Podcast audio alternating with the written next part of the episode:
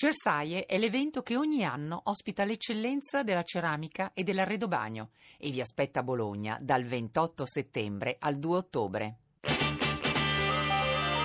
RAI GR1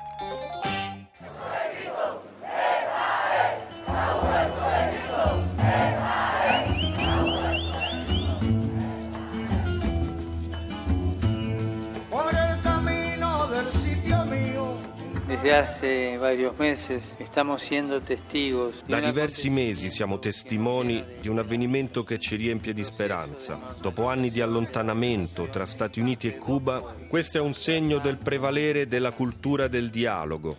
Incoraggio i responsabili politici a proseguire su questo cammino per la pace e il benessere dei loro popoli e di tutta l'America, come esempio di riconciliazione.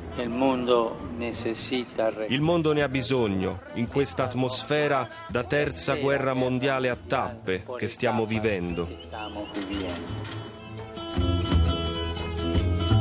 Santidad, hemos agradecido su apoyo. Santità, abbiamo apprezzato il suo impegno per il dialogo tra gli Stati Uniti e Cuba. È un primo passo nel processo di normalizzazione delle relazioni tra i due paesi per risolvere problemi e porre rimedio alle ingiustizie, come l'embargo causa di danni e privazioni per le famiglie cubane. È crudele, immorale, illegale, deve cessare.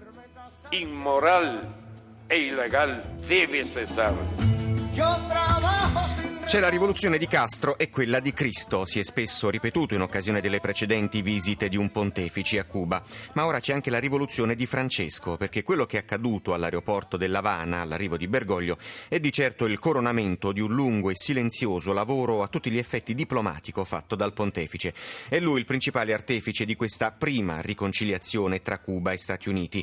Lo aveva detto Obama, lo ha ammesso chiaramente anche Raúl Castro nel suo discorso di benvenuto, al quale il Papa ha replicato rinnovando l'auspicio di una distensione mondiale. Francesco si è rivolto anche ai cubani sparsi per il mondo, un chiaro riferimento a tutti gli esuli in fuga dall'isola e Raul, al di là dei sinceri ringraziamenti al pontefice e della cortesia istituzionale, non ha esitato a puntare il dito contro l'embargo, arrivando poi a reclamare ancora una volta Guantanamo da decenni avamposto americano sull'isola. Un'isola che lo ha accolto con entusiasmo, ma mai la religione è stata considerata il nemico pubblico numero uno dal governo castrista. E oggi un altro appuntamento con la storia, quando faccia a faccia, con ogni probabilità, si ritroveranno Francesco e Fidel. Le altre notizie, occhi puntati sulla Grecia, oggi torna al voto per la terza volta in otto mesi, favorito secondo i sondaggi l'ex premier Tsipras, ma tra la gente prevale l'incertezza. Nella pagina politica resta in primo piano la riforma del Senato, a rischio l'intesa nel PD, la minoranza del partito insiste, il Senato deve essere eletto dai cittadini, non ci devono essere ambiguità.